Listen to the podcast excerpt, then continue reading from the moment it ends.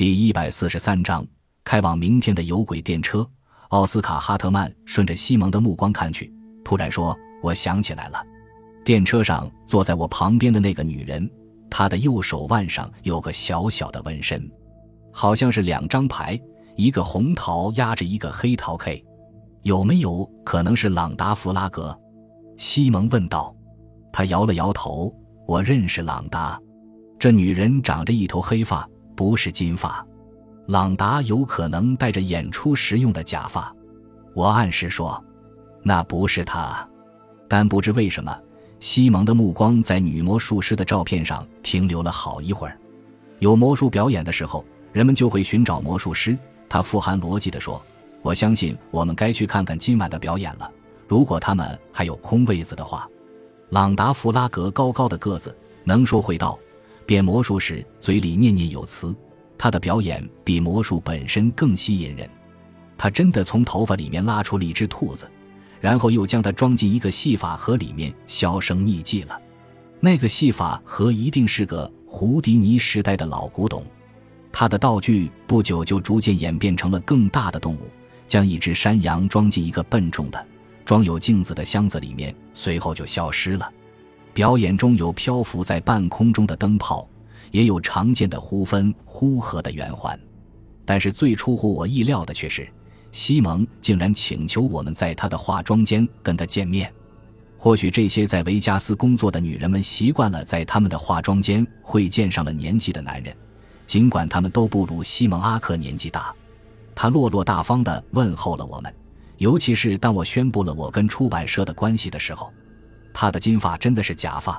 当我说到这个时，他笑着回答：“你们以为我的头发里面有只兔子吧？”我琢磨着他说这句话的频率有多高。你的表演令人钦佩，就像往常一样。朗达·奥斯卡·哈特曼告诉他：“我们明天或许还要来看。”不用费事，他微笑着告诉他：“你经常看这样的表演，你一定知道他们都是一样的。”我可以看见他的两只手腕上面都没有纹身。但是西蒙对此不感兴趣。弗拉格小姐，请告诉我，你在演出的时候有没有用过催眠术？从来没有。对我来说，那个太难了。有时候会发生一些令人难以置信的事，要不然那就是假的。这个城市里面目前有没有催眠师？据我所知，现在没有。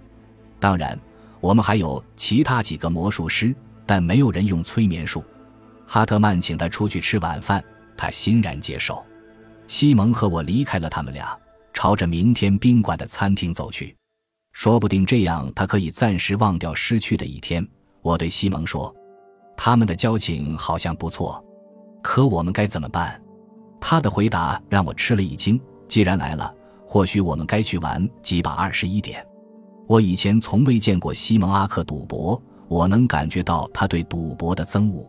他视察了每张二十一点的赌桌，最后选了一张有个颇有魅力的红发女郎发牌的桌子。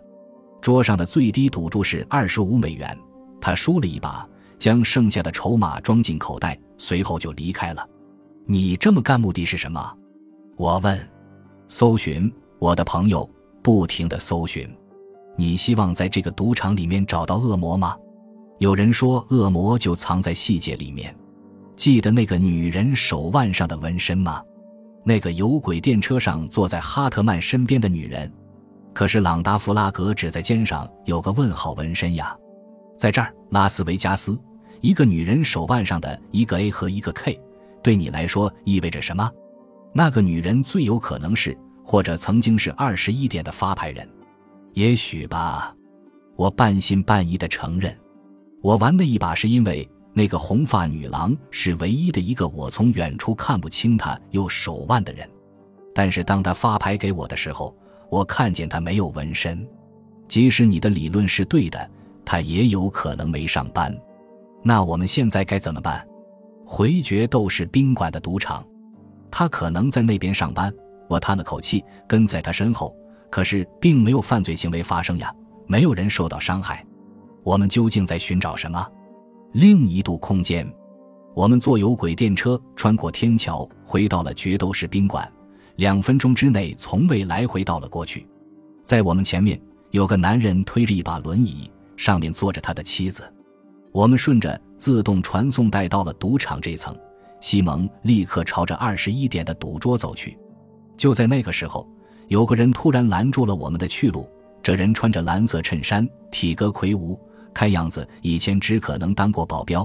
对不起，先生们，查尔斯先生想跟你们谈谈。我不认识什么查尔斯。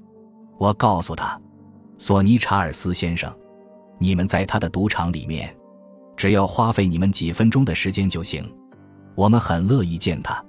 西蒙强在我进一步拒绝他之前说：“保安将我们带进了一间底楼的办公室。毫无疑问，办公室毗邻录像监控室，里面还装有单向透明玻璃镜，用以监视赌场。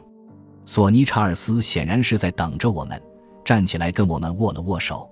他皮肤晒得黝黑，年近六十，灰色的鬓角几乎延伸到了下巴上。谢谢你们能来。”就好像我们能有什么选择似的，他示意我们坐下，面对一张约莫有台球桌大小的桌子。你是西蒙·阿克，西蒙承认了事实。你们这里的运作与众不同。索尼·查尔斯摇摇头，表现得十分困惑。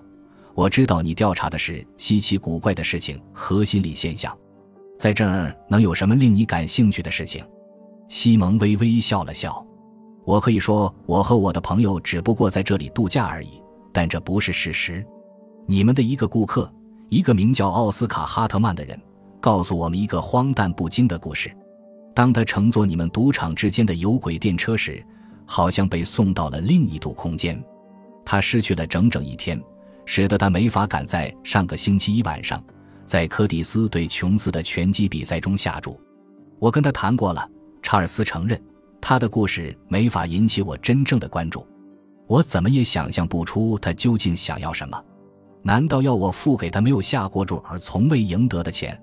这个世界是个千奇百怪的地方，像拉斯维加斯这样现代主义的绿洲，有时候也会被未知事物所触及。在我的赌场里面不可能，他们就像钟表一样精确。这里所发生的事情还没有我不知道的。哦，我不怀疑这一点。西蒙表示同意。我敢肯定，对于发生在奥斯卡·哈特曼身上的事情，你知道的一清二楚。我和你之间会不会产生麻烦，阿克先生？根本不会。我打算做完调查，然后走人。他叹了口气，又摇了摇头。哈特曼付你多少钱？我的活动与钱毫无关系。西蒙向他保证，我受到更高权力的雇佣。政府。我得打断他们了，我们不会在这里待上很久的。我向索尼·查尔斯保证。他把注意力转向了我，希望如此。这里没什么东西好揭露的。西蒙·阿克站起身来，很高兴在这里见到你，阁下。查尔斯也站了起来。你们现在要去哪儿？我想再去玩会儿。二十一点。由于过了晚饭时间，魔术表演也已结束，赌桌旁挤满了人。西蒙走过几张桌子，最后在其中一张前停下了脚步。